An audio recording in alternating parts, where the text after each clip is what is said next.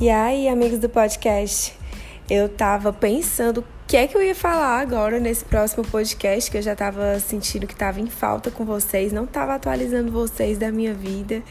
E aí eu pensei em contar sobre uma das minhas técnicas sobre autoconhecimento. Eu já tô rindo porque é meio doido, sabe?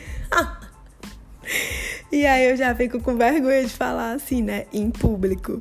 Mas enfim, vou explicar. É o seguinte, eu percebi que eu dou dicas para mim sobre o que está acontecendo comigo, mas que eu ainda não tenho consciência. Deu para entender? é o seguinte, às vezes, quando eu tô falando de mim mesma, eu falo alguma coisa sobre mim em voz alta, por exemplo, ah, eu não gosto disso. Ah, eu faço isso. Ah, eu sou assim. Ah, eu acordo tal hora. Quando eu falo alguma coisa a respeito de mim mesma em voz alta, eu tento me lembrar depois o que foi que eu falei. Porque às vezes eu falei alguma coisa sobre mim que eu ainda não tinha percebido. Aquela coisa que eu falei sobre mim não tô falando, tipo, ah, eu gosto de, sei lá, uma coisa muito óbvia, ah, eu gosto de chocolate.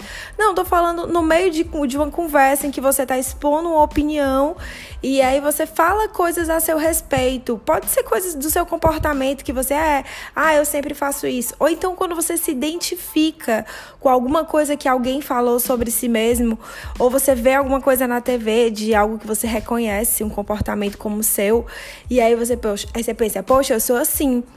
Então, vamos dizer, né? Você estava no meio de uma conversa e você falou alguma coisa sobre você naquele momento, naquela conversa, na espontaneidade da conversa.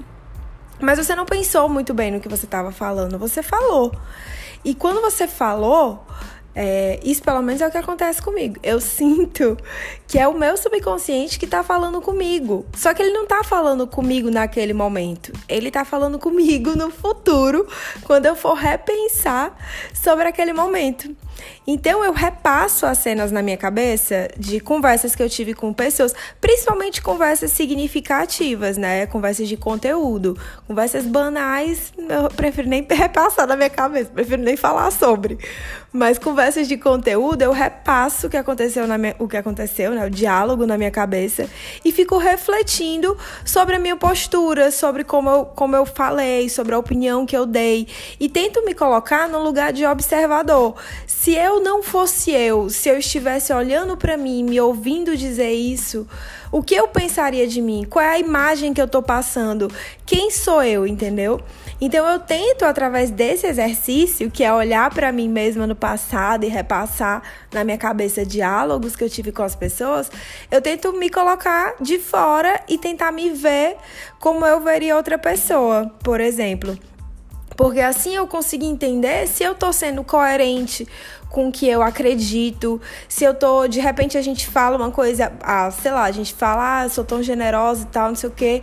E aí você tem uma atitude mesquinha. E aí, se você não, não fez essa autorreflexão, pelo menos, né, na minha opinião, tá? Que eu tô falando com convicção, mas vocês sabem que não é a verdade. É só o que eu acredito. Mas, enfim. Então, se você não fez essa autorreflexão sobre é, o seu comportamento, o que você falou, enfim, sobre você como é que você vai conseguir ver, entender se há coerência entre, a, entre o que você prega e o que você faz, entendeu? Então, assim, eu uso esse exercício para tudo sempre. Na verdade, aqui eu sou uma grande juíza de mim mesma. E isso também às vezes é ruim, porque às vezes eu, eu faço tanto esse exercício que eu fico com vergonha de atitudes que eu tive, que eu fico, meu Deus, assim, me sentindo culpada. Mas passa, né? Então, assim, é doloroso mesmo esse processo de autoconhecimento. Acho que eu já falei isso algumas dezenas de vezes aqui. A gente realmente, quando descobre certas coisas sobre a gente, é ai meu Deus, porque eu pensei que eu fosse perfeito, imagem e semelhança de Deus. Mas afinal, não somos, né? Somos imperfeitos, cheios de defeito. E a gente se encarar dessa forma, se olhar, se julgar, né? Antes de julgar o outro, mas olhar para você e falar, putz, será que eu falei uma coisa? Será que fez sentido? Será que isso foi.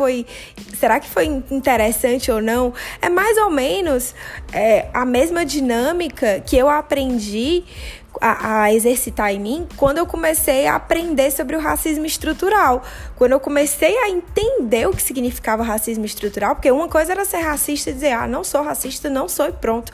Outra coisa é o racismo estrutural, que é, que é uma, uma imposição social, né? A gente foi condicionado, a gente normalizou muitas coisas que são ofensivas.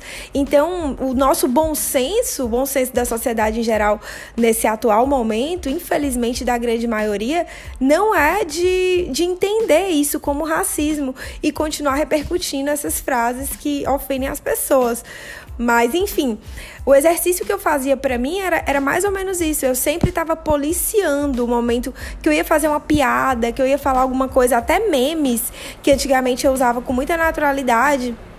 Depois que eu percebi que eram racistas, eu já comecei a me policiar e não usar. E quando eu falava, eu falava: caramba, não era pra eu ter falado isso. Dei um close errado. E assim eu mudei muitas coisas do meu comportamento. Então, eu, essa técnica eu uso para qualquer coisa. Quando eu me analiso dessa forma, eu penso: poxa, será que eu agi de uma forma coerente com o que eu quero ser, com a pessoa que eu quero ser? Eu não me espelho em outra pessoa, eu me espelho em mim mesma no futuro, a pessoa que eu quero chegar a ser. Então, eu penso: será que eu fui coerente comigo, com a imagem que eu, que eu quero ter de mim, entendeu? Com quem eu acredito que eu sou, na verdade. E aí é, faço essa auto-reflexão, que às vezes é muito doloroso, né? Às vezes eu falo, ixi, tô, errei aqui feio, mas pronto, é isso. A questão é, naquele momento que eu percebo que eu cometi algum erro, que eu falei alguma besteira, enfim, que eu me comportei de uma forma que eu não gostaria da que eu não gostaria de ser, enfim, que eu não admiro nas pessoas e eu não quero ter, é, eu peço perdão, né? Peço perdão a, a tudo, a, a, Deus, ao universo, às pessoas que estavam envolvidas e, sobretudo, a mim mesma. Não fico me punindo por ter agido assim, porque eu sei no fundo do meu coração que a partir daquele momento que eu perdoei, que eu pedi perdão e entendi aquela experiência e tive consciência da, do que eu fiz, eu não vou fazer de novo. Eu não vou. Eu não vou então, assim, eu confio muito que eu mudo quando, quando isso acontece. Então, por mais doloroso que seja, existe um aprendizado, existe uma mudança necessária pra gente, enfim, né?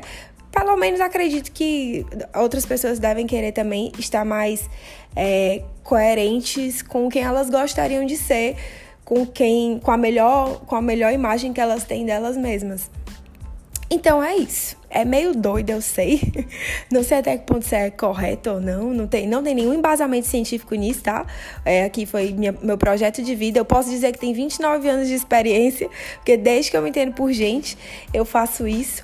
Só que de uns tempos pra cá que eu comecei a desenvolver mais esse negócio de autoconhecimento, isso tem ficado muito forte em mim. Eu tenho notado quase que instantaneamente, logo no, no ato, já consegui perceber no ato, antes mesmo de eu falar uma besteira, que eu ia falar uma besteira besteira e aquela besteira não representava quem eu gostaria de ser, que era estava muito abaixo do meu nível e eu não e, e mudei o meu discurso naquele mesmo instante, já aconteceu. Então assim, quanto mais exercita, né?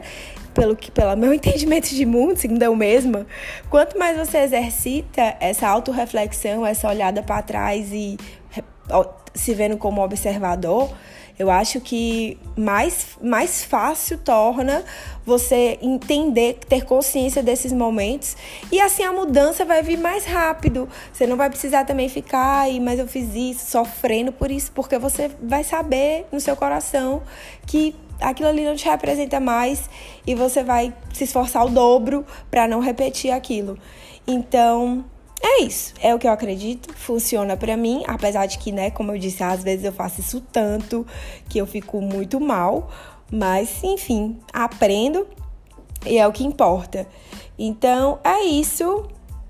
Vejo vocês na próxima, vejo não, né? A gente se fala na próxima. E me mandem sugestão de tema também, porque é muita coisa pra pensar sozinha. pois então tá. Beijos, tchau.